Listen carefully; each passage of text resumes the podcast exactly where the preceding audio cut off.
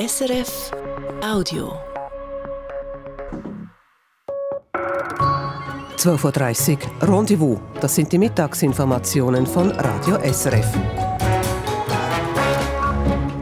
Der Herr der Milliarden, der Präsident der Nationalbank Thomas Jordan tritt zurück.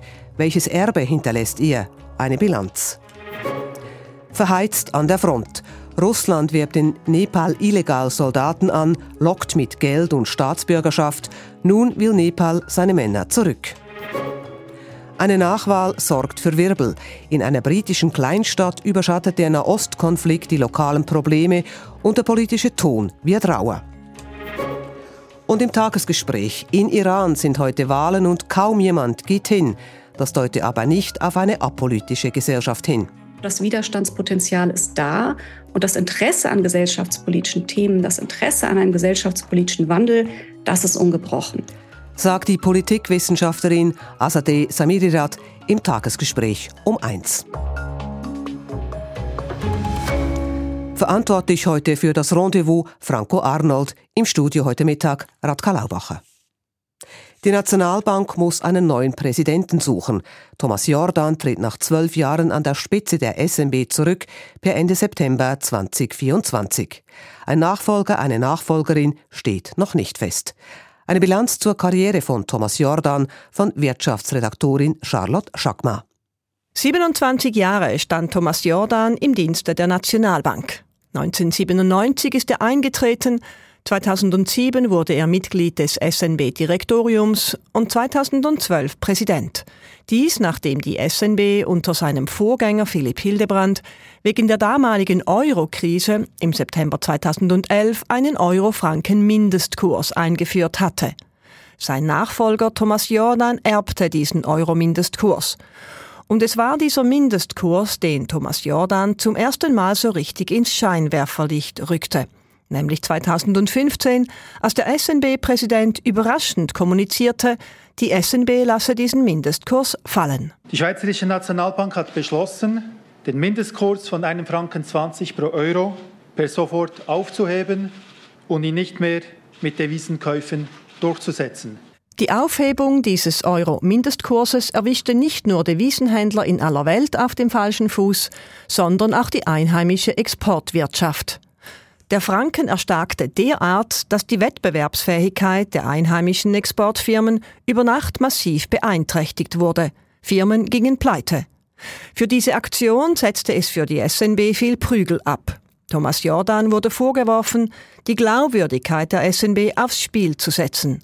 Der SNB-Präsident aber verteidigte die Nacht- und Nebelaktion. Wenn man zum Schluss kommt, dass man eine Politikänderung machen muss, auch wenn sie in der kurzen Frist äh, unangenehm ist, dann müssen wir trotzdem diesen Entscheid treffen, weil die Problematik in sechs Monaten, in zwölf Monaten oder noch später wäre umso größer. Die Glaubwürdigkeit der Nationalbank wäre gefährdet, wenn wir nicht mehr den Mut hätten, entsprechend zu entscheiden. An Thomas Jordan schien Kritik, so der Eindruck von außen, abzuperlen. Er wusste, dass Notenbanker in turbulenten Zeiten an den Finanzmärkten eine dicke Haut haben müssen. Kurz nach seinem Amtsantritt 2012 sagte er, Es ist in der Tat so, dass der Präsident natürlich etwas mehr im Rampenlicht ist, sowohl Lob, aber auch vor allem mehr Kritik bekommt. Man muss mit dem leben. Ich glaube, es ist wichtig, dass man sich auf die Aufgaben konzentriert. Ist enorm wichtig in dieser Zeit und das ist auch meine Devise. Es geht um die Geldpolitik der Nationalbank, um die Geldpolitik der Schweiz und man muss hier etwas mit einer dicken Haut leben, wenn es um Kritik geht. Zwölf Jahre lang galt sein Augenmerk vor allem einem möglichst stabilen Frankenkurs. Auch nach Aufhebung des Euro-Mindestkurses stand die Währungspolitik im Zentrum seines Schaffens. Also ich schaue jeden Tag oft auf den Bildschirm, schaue am Morgen früh, wenn ich aufstehe, auf den Bildschirm, vor dem Rasieren. Also das ist das Erste, was ich mache, und immer kontrollieren, wo der Kurs ist. In Jordans Amtszeit als SNB-Präsident fiel auch die Pandemie. In dieser versorgte die SNB die Schweizer Wirtschaft großzügig mit Liquidität in Absprache mit anderen Notenbanken in der Welt. Was im Boom nach der Pandemie dann allerdings zu einem Inflationsschock führte – doch auch diese Inflation meistert die SNB bis jetzt erfolgreich. Kurz vor seinem Amtsende nun musste die SNB zusammen mit der Politik auch noch die CS retten. Es scheint, als sei Thomas Jordan kaum eine Krise erspart geblieben. Durch diese Krisen hat er die SNB mit ruhiger Hand geführt. Dass sein Führungsstil dabei von Insidern als patriarchalisch und konservativ kritisiert wird, der wenig Widerspruch dulde, ist wohl der Wermutstropfen in seiner Karriere. Auch nicht geschafft hat es Thomas Jordan, die Männerbastion SNB weiblicher zu machen. Im Gegensatz zu beispielsweise der Europäischen Zentralbank EZB. Das dürfte sein Nachfolger, seine Nachfolgerin angehen müssen. Wirtschaftsredaktorin Charlotte Schackmar. Und nun zu den weiteren Nachrichten des Tages mit Simon Richle. In der Schweiz gibt es nach Ansicht des Bundesrats zu viele Männer, die Zivildienst statt Militärdienst leisten. Darum will er die Zulassung für den Zivildienst erschweren, wie der Bundesrat mitteilt. Im Visier hat er vor allem Männer, welche die Rekrutenschule bereits absolviert haben und danach in den Zivildienst wechseln wollen. Sie sollen künftig mindestens 150 Tage im Zivildienst leisten müssen. Das ist eine von insgesamt sechs Maßnahmen, die der Bundesrat nun in die Vernehmlassung schickt. Sie gehen auf eine Motion aus dem Parlament zurück. Die Bäuerinnen und Bauern in der Schweiz haben im Jahr 2022 weniger verdient als noch im Vorjahr. Das schreibt der Bundesrat in seinem Bericht zu den Einkommen der Bauernfamilien. Die Einkommen pro Betrieb seien von 2015 bis 2021 stetig gestiegen um über 30 Prozent auf knapp 81.000 Franken. Im Jahr 2022 seien sie dann um 1,3 Prozent zurückgegangen. Weiter heißt es, die Löhne der Bäuerinnen und Bauern lägen mehrheitlich unter den Löhnen in den übrigen Wirtschaftszweigen und es gebe große Unterschiede unter anderem zwischen Landwirten und mit guter und geringer Ausbildung. In der russischen Hauptstadt Moskau haben sich hunderte Menschen versammelt, um bei der Trauerfeier für den verstorbenen Oppositionellen Alexei Nawalny dabei zu sein. Nach der Trauerfeier am Nachmittag soll Nawalny dann beerdigt werden. Bei der Kirche und dem Friedhof in der Nähe gäbe es eine große Polizeipräsenz, melden mehrere Nachrichtenagenturen. Kreml-Sprecher Dmitri Peskov warnte vor unbewilligten Demonstrationen. Der Kreml-Kritiker Nawalny starb vor etwa zwei Wochen im Alter von 47 Jahren in einem Straflager im Norden Russlands. Für den Tod machen seine Unterstützerinnen und Unterstützer und auch verschiedene westliche Regierungen die russische Regierung verantwortlich. Und nun nochmal zurück in die Schweiz. Der Referenzzinssatz für Wohnungsmieten bleibt vorerst unverändert. Das Bundesamt für Wohnungswesen belässt ihn bei 1,75 Prozent, wie es mitteilt. Der Referenzzinssatz orientiert sich an den Hypothekarzinsen. Letztes Jahr erhöhte ihn der Bund in zwei Schritten von 1,25 auf 1,75 Prozent. Manche Vermieter nahmen dies zum Anlass, die Mieten zu erhöhen. Sie stiegen zum Teil um mehr als 10 Prozent. Der Kanton Aargau braucht mehr Platz für Geflüchtete und will deshalb zwei zusätzliche Asylunterkünfte eröffnen. In Wettingen soll befristet ein ehemaliges Alterszentrum genutzt werden und in Grenichen kann eine zusätzliche Unterkunft gemietet werden, wie der Kanton mitteilt. Zudem soll die kantonale Unterkunft in Frick erweitert werden. Insgesamt sollen in den nächsten Monaten rund 370 neue Plätze zur Verfügung stehen. Der Kanton Aargau erwartet im laufenden Jahr, je nach Szenario, dass dem Kanton rund 3000 Geflüchtete zugewiesen werden. Der Kanton und die Gemeinden stießen bei der Unterbringung von Geflüchteten an ihre Grenzen. Bereits Mitte Januar haben die Behörden im Asylwesen eine Notlage ausgerufen. Mehr als eine Milliarde Menschen weltweit waren im Jahr 2022 stark übergewichtig, laut einer aktuellen Studie. Das sind viermal mehr als noch vor rund 30 Jahren. Als stark übergewichtig gilt beispielsweise ein 1,80 Meter großer Mensch, wenn er schwerer ist als 97 Kilogramm. Die Milliardenmarke sei früher überschritten worden, als die Forschenden erwartet hätten, heißt es. Eigentlich hätten sie mit so vielen Fettleibigen erst im Jahr 2030 gerechnet. Besonders stark ist die Zahl der stark Übergewichtigen seit 1990 bei Kindern und Jugendlichen gestiegen. Sie hat sich nämlich mehr als verzehnfacht auf fast 160 Millionen. Die entsprechende Studie wurde zum Weltfettleibigkeitstag kommenden Montag im britischen Fachblatt The Lancet veröffentlicht. Auch die Weltgesundheitsorganisation WHO war daran beteiligt. Und nun noch zum Wetter. Heute ist es meist bewölkt, aber zunehmend trocken bei 9 Grad. Im Osten, in den Alpen und vor allem im Süden regnet es noch länger und oberhalb von 1000 bis 1500 Metern gibt es Schnee. Morgen ist es im Norden zeitweise sonnig bei maximal 13 Grad und im Süden bleibt es bei 10 Grad bewölkt und nass. Die kleine Stadt Rochdale im Nordwesten Englands sorgt für Schlagzeilen im ganzen Königreich. Für Furore sorgt eine Ersatzwahl für das britische Unterhaus. Eigentlich eine lokale Angelegenheit, könnte man meinen. Warum in Rochdale vor allem über den Krieg in Gaza gestritten wurde und welche Folgen das für die britische Politik hat, Großbritannien-Korrespondent Patrick Wöser. Ein Labour-Abgeordneter verstarb im Amt, es brauchte eine Nachwahl. Die verlief zunächst unspektakulär, bis was passierte? Ja, aus einem lokalen Routinevorgang, der vielleicht nicht besonders interessant ist, wurde ein nationales Desaster für Labour. Der offizielle Labour-Kandidat Ashar Ali verbreitete vor etwa drei Wochen obskure antisemitische Verschwörungstheorien. Äh, Labour-Chef Keir Starmer hat den Mann dann nach einigem Zögern aus der Partei ausgeschlossen. Es war zu spät, eine neue Labour-Kandidatin oder einen Kandidaten zu lancieren. Und das Vakuum wurde nun von Peter Galloway von der britischen Arbeiterpartei gefüllt.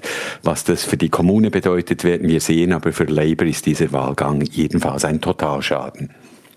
George Galloway scheint eine schillernde Figur zu sein. Wer ist der Mann? Es ist ein ehemaliger Labour-Parlamentarier, ein linker Hardliner und Brandstifter. Er wurde deswegen vor neun Jahren aus der Labour-Partei geworfen. Äh, umso mehr triumphierte er heute Morgen über seine Rückkehr in die britische, ins britische Parlament und hat Labour-Chef Keir Starmer aus der Ferne schon mal den politischen Tarif durchgegeben.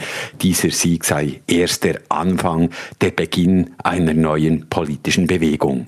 I want to Tell Mr. Starmer above all that the plates have shifted tonight. This is going to spark a movement, a landslide, a shifting of the tectonic plates in scores of parliamentary constituencies. Das habe letzte Nacht habe in Rochdale eine tektonische Plattenverschiebung stattgefunden und das werde Auswirkungen haben auf die ganze britische politische Landschaft. Galloway ist ein begnadeter Rhetoriker, man hört es, seine Stimme will er den Stimmlosen leihen, aber es ist eben auch eine höchst kontroverse Figur. Man sagt, er bringe keine Lösungen, sondern vor allem Hass. Er hat sich unter Tony Blair einst gegen den Einmarsch in den Irak stark gemacht und heute setzt er sich kompromisslos für Palästina ein und scheut sich eben auch nicht vor antisemitischen Äußerungen. In Rochdale sind 30 Prozent der Wählerinnen und Wähler britische Muslime. Welche Rolle spielte das? George Galloway und nicht Peter Galloway, wie ich anfangs gesagt habe, hat das Vakuum genutzt. Äh, das Labour, das Vakuum, das Labour geschaffen hat in Rochdale zu nutzen und eben auch die Demografie. Er versprach den rund 30.000 britischen Musliminnen und Muslimen in Rochdale einen sofortigen Waffenstillstand in Gaza, sich dafür einzusetzen. Eine wichtige humanitäre Frage, aber es ist erstaunlich, dass der Krieg in Gaza nun zu einem entscheidenden Thema in einer Kommunalwahl an der Grenze zu Schottland wird. Normalerweise drehen sich solche lokale Wahlkämpfe um Busverbindungen oder Spitalschließungen. Und gleichzeitig zeigt die Debatte eben auch, wie wichtig die Gaza-Frage in der britischen Öffentlichkeit mittlerweile wurde. Also man könnte sagen, der Nahostkonflikt erschüttert die britische Politik mit konkreten Folgen für die Sicherheit von Politikern. Das ist so, also diese bizarre Wahl ist der Schlusspunkt einer erstaunlichen Woche in Großbritannien. Am vergangenen Wochenende machten die Tories Schlagzeilen, weil der stellvertretende Vorsitzende der konservativen Partei dem Bürgermeister von London unterstellte, er werde von seinen Zitat muslimischen Kumpels gelenkt und im Parlament kam es wegen dem Nahostkonflikt beinahe zur politischen Kernschmelze und immer mehr Parlamentarierinnen und Parlamentarier fürchten um ihre Sicherheit, wenn vor ihren Häusern oder Büros protestiert diskutiert wird. Und es sind alles Zeichen, dass sich die toxischen Ausläufer des Gaza-Konflikts längst in Großbritannien angekommen sind. Vielen Dank nach London, Patrick Wilse.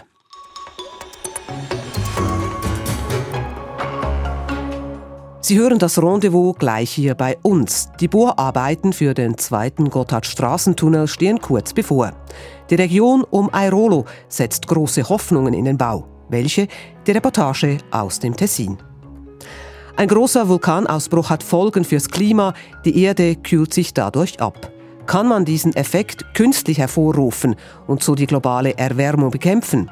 Diese Idee wird kontrovers debattiert, auch wegen der Schweiz.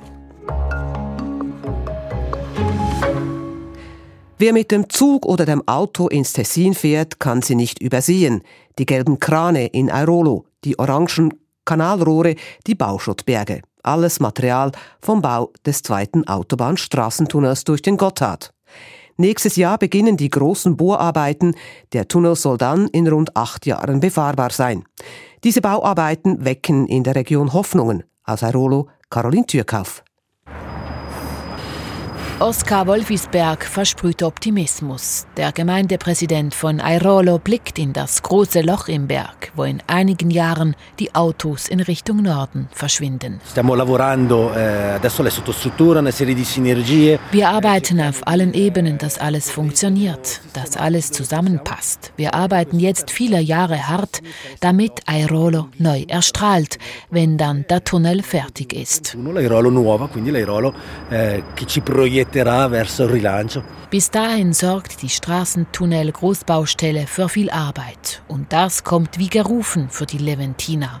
Das Tal also, das in den letzten Jahrzehnten vor allem mit Arbeitsplatzabbau von sich reden machte und davon, dass die Menschen wegzogen. Die Baustelle soll dem Tal neues Leben einhauchen, besonders dem Bausektor. Nicola Bagnovini, Direktor des Tessiner Baumeisterverbands. Siamo davanti a una decina, 12 anni di lavori interessanti. Wir stehen vor zehn Jahren voll interessanter Arbeit. Es geht nicht nur um die Bohrarbeiten im Tunnel, es geht auch um die ganze Arbeit drumherum. Zehntausende Tonnen Material müssen weiterverarbeitet werden. Es braucht viel technisches Wissen. Wir wollen die Firmen vor Ort beschäftigen. Das gibt Arbeitsplätze im Tal. A queste grandi opere e si cerca di tener conto delle imprese locali, della Leventina in questo caso, proprio per cercare di avere un indotto positivo. Gute Aussichten also, wenn nur Airolo nicht so abgelegen wäre. Gerade für junge Tessiner sei dieser periphere und im Winter auch sehr kalte Arbeitsort nicht sehr interessant. Die jungen Tessiner werden also abends wegfahren vom Tal und die vielen Grenzgänger aus Italien sowieso. Das heißt, es gibt ein großes Hin und Her. Nächstes Jahr beginnt die Arbeit mit der ganz großen Bohrmaschine. Es werden insgesamt rund 450 Arbeiter in einer Gemeinde mit knapp 1500 Einwohnern. Das heißt, jeder Dritte im Dorf hat irgendwie mit der Baustelle zu tun. Von diesem Trubel kann das Dorf finanziell nur profitieren, sagt Gemeindepräsident Wolfisberg. Die negativen Aspekte will er aber nicht ganz ausblenden. Tutti sanno che saranno dieci anni pesanti perché eh, ci sono sì delle opportunità economiche per l'indotto. Alle wissen, dass die nächsten zehn Jahre auch schwierig werden. Wir haben viele unbekannte Gesichter, viel Lärm, viel Dreck und noch mehr Verkehr. Il traffico, gente che non si conosce, piuttosto che eh, la polvere eh, e l'inquinamento fonico. Aber sagt Wolfisberg, das auszuhalten sei kein Problem denn geeint würden die Bewohner von Airolo der Zukunft entgegenfiebern, der Zukunft eines Dorfes, das ein ganz neues Gesicht erhalten soll. Bei Airolo geht nämlich die Autobahn unter die Erde, wenn der Tunnel fertig gebaut ist. Das Tunnel-Aushubmaterial wird zum Dach der Autobahn. E quindi cambierà completamente la faccia, nel senso che se oggi abbiamo una vallata spaccata in due dall'autostrada. Heute haben wir ein Dorf, das von der Autobahn zerschnitten wird. In zehn Jahren ist das nicht mehr so. Wir gewinnen viel neues Bauland. Wir können das Dorf neu erfinden. Airolo wird ein Dorf mit viel weniger Autoverkehr. Tutto eh, meno disturbato da quello che è il traffico dell'asse Nord-Sud che conosciamo. Wie Airolo aussehen soll, ist noch nicht klar. Nur so vieles soll kein zweites Andermatt werden. Klar ist, was auch immer genau passiert, für die Gegend um Airolo kann es eigentlich nur aufwärts gehen.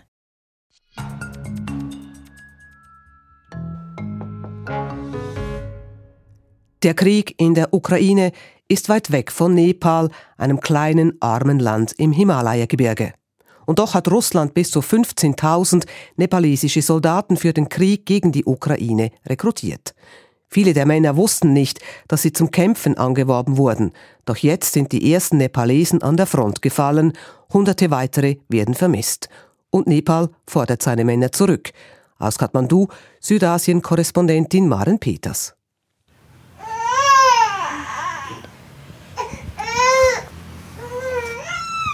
Badra Shahi sitzt zusammengesunken im kleinen Wohnzimmer ihrer Schwiegereltern. Im Arm ihre viermonatige Tochter. Wenn ich vor diesem Krieg gewusst hätte, hätte ich ihn nicht gehen lassen, sagt die 28-jährige Frau. Aber ihr Mann Barat habe ihr erzählt, dass der Krieg vorbei sei. Das war vor sieben Monaten. Ein Arbeitsvermittler habe ein gutes Gehalt in Russland versprochen für Hilfsdienste in der Armee und nach ein paar Monaten einen russischen Pass für die ganze Familie. Sie habe zugestimmt und tausende Dollar für den Vermittler besorgt. Doch vor drei Monaten rief ein Kollege an, ihr Mann sei tot, gefallen an der ukrainischen Front, gerade zwei Monate nach seiner Ankunft in Russland.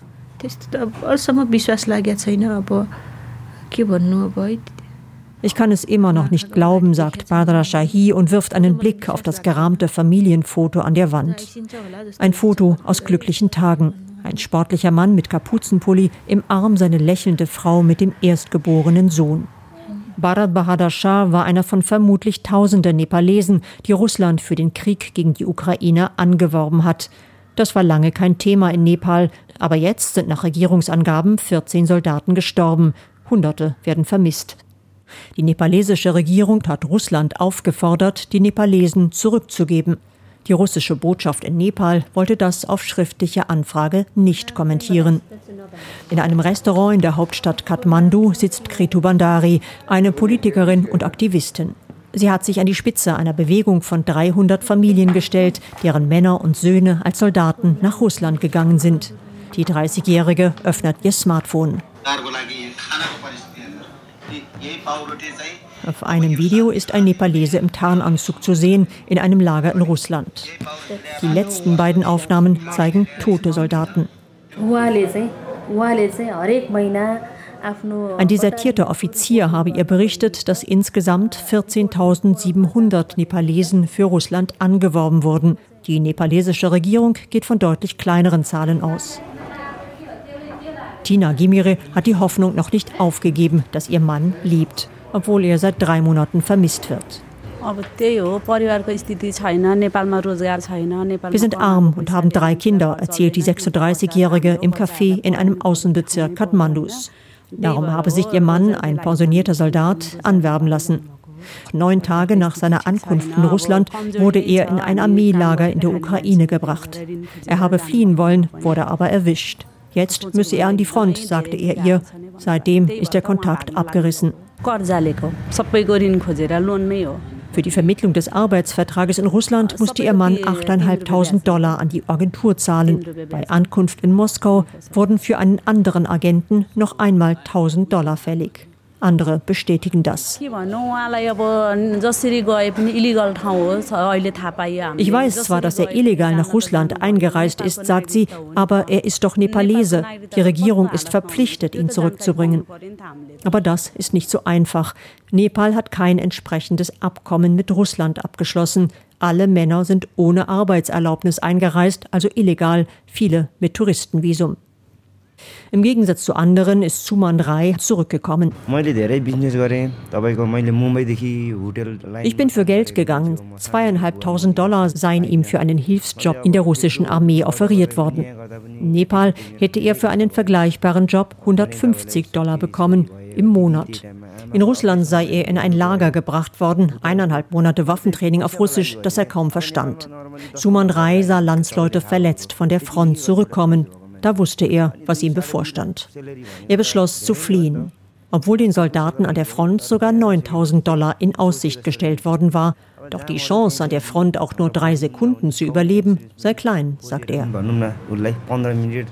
Ein Fluchthelfer brachte ihn über Moskau, Aserbaidschan und Delhi zurück nach Nepal.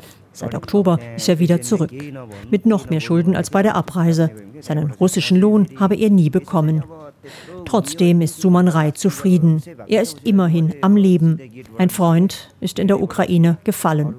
Verheizt als Kanonenfutter im russischen Krieg, von dem viele in Nepal nicht einmal wissen, dass es ihn gibt. Aus Kathmandu Maren Peters. Ein Vulkanausbruch ist ästhetisch und auch bedrohlich. Ein sehr großer Vulkanausbruch hat zudem Auswirkungen auf das Klima. Neben Staub und Asche werden auch Millionen Tonnen von Schwefeldioxid ausgestoßen und mehr als ein Dutzend Kilometer hoch in die Atmosphäre geschleudert. Ein Teil der Sonnenstrahlen trifft dann auf kleine sogenannte Aerosolpartikel in diesem Gas und wird zurückgeworfen ins All. So kühlt sich die Erde ab. Schon seit vielen Jahren gibt es die Idee, diesen Effekt künstlich hervorzurufen, um so die Klimaerwärmung zu reduzieren. Das ist jedoch sehr umstritten, auch an der soeben zu Ende gegangenen UNO-Umweltversammlung, wo die Schweizer Delegation das Thema aufs Tapet gebracht hat. Ich habe vor der Sendung Wissenschaftsredaktor Christian von Burg gefragt, was genau wollte die Schweiz damit erreichen? Ja, sie wollte eine internationale Expertengruppe einberufen und das Thema untersuchen lassen. Also wer forscht alles an diesem Thema? Wer plant solche Mittel überhaupt einzusetzen? Was sind mögliche Risiken? Kurz, was ist der Stand der Wissenschaft zum Thema? Dieser Vorschlag wurde zwar intensiv diskutiert, man fand aber keinen gemeinsamen Nenner und die Schweiz hat ihre Resolution schließlich wieder zurückgezogen. Eine Expertengruppe, ein Bericht zum Thema, das tönt relativ harmlos. Warum ist das Thema denn derart kontrovers? Die Positionen der Länder äh, waren einfach zu verschieden. Mehrere afrikanische, auch lateinamerikanische und pazifische Staaten forderten, man müsse eine Vereinbarung treffen, solche Techniken zur Veränderung der Sonneneinstrahlung ganz zu verbieten. Andere Länder wiederum, wie die USA, die bereits intensiv daran forschen, sagten, man müsse die Vorteile dieser Techniken besser betonen. Ich habe mit dem Schweizer Chefunterhändler, mit Felix Wertle gesprochen und er hat mir gesagt, das Ziel der Schweiz sei es nicht gewesen, diese Techniken salonfähig zu machen, man habe eher auf ein Moratorium hingearbeitet. Aber nach zehn Tagen intensiver Diskussion sei klar gewesen, es brauche noch mehr Zeit. Wäre das technisch ganz grundsätzlich überhaupt möglich, das Klima so zu beeinflussen? Ja, der Ausbruch des Vulkans Pinatubo auf den Philippinen vor 33 Jahren, der hat gezeigt, dass sich die mittlere Temperatur auf der Erde im darauffolgenden Jahr um etwa ein halbes Grad gesenkt hat. Um einen ähnlichen Effekt zu erzeugen, müsste man eine Flotte von vielen hundert Flugzeugen bauen, die gut zwölf Kilometer in der Höhe das ganze Jahr über Schwefeldioxid versprühen würden. Ein riesiger Aufwand also, aber technisch wäre es grundsätzlich möglich und gar nicht so teuer. Technisch möglich, das hätte aber wohl große Nebenwirkungen.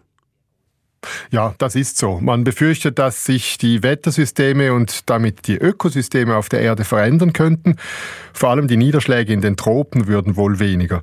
Auch die Ozonschicht dürfte angegriffen werden, womit mehr UV-Strahlung durchkommt und uns hier unten schädigen könnte. Man überlegt sich deshalb auch andere Stoffe einzusetzen statt Schwefeldioxid. Aber da gäbe es wohl wieder andere Nebenwirkungen und die eigentliche Ursachen für die Klimaerwärmung, der CO2-Ausstoß durch das Verbrennen von Öl, Gas und Kohle, die wäre ja damit nicht beseitigt. Genau. Viele Kritikerinnen und Kritiker befürchten denn auch, dass die Bemühungen für einen ernsthaften Klimaschutz nachlassen würden, sobald man Techniken wie das Solar Engineering einsetzen würde. Und ein weiterer Punkt, den man bedenken muss, wenn man mal damit beginnt, kann man kaum mehr aufhören, denn sonst würden die Temperaturen sprunghaft wieder ansteigen. Und wie positioniert sich denn die Wissenschaft in dieser Debatte? Ja, die Meinungen gehen auseinander wie in der Politik. Es gibt eine große Fraktion, die sagt, man solle die Finger ganz davon lassen. Man solle das auch gar nicht weiter erforschen, denn sobald man damit beginne, werde es auch benutzt. Die andere Fraktion gibt sich pragmatisch realistisch. Sie sagt, wir können das Thema nicht totschweigen. Wir müssen uns dem stellen. Besser wir erforschen das möglichst transparent und überlassen das Thema nicht einzelnen Großmächten wie den USA oder China, die dann einfach machen, was sie wollen. Die Folgen nämlich von solchen Großeingriffen ins Klimasystem, die lassen sich nicht auf einzelne Länder beschränken. Die betreffen die ganze Welt. So viel Rendezvous für heute. Am Mikrofon Radka Laubacher. Das war ein Podcast von SRF.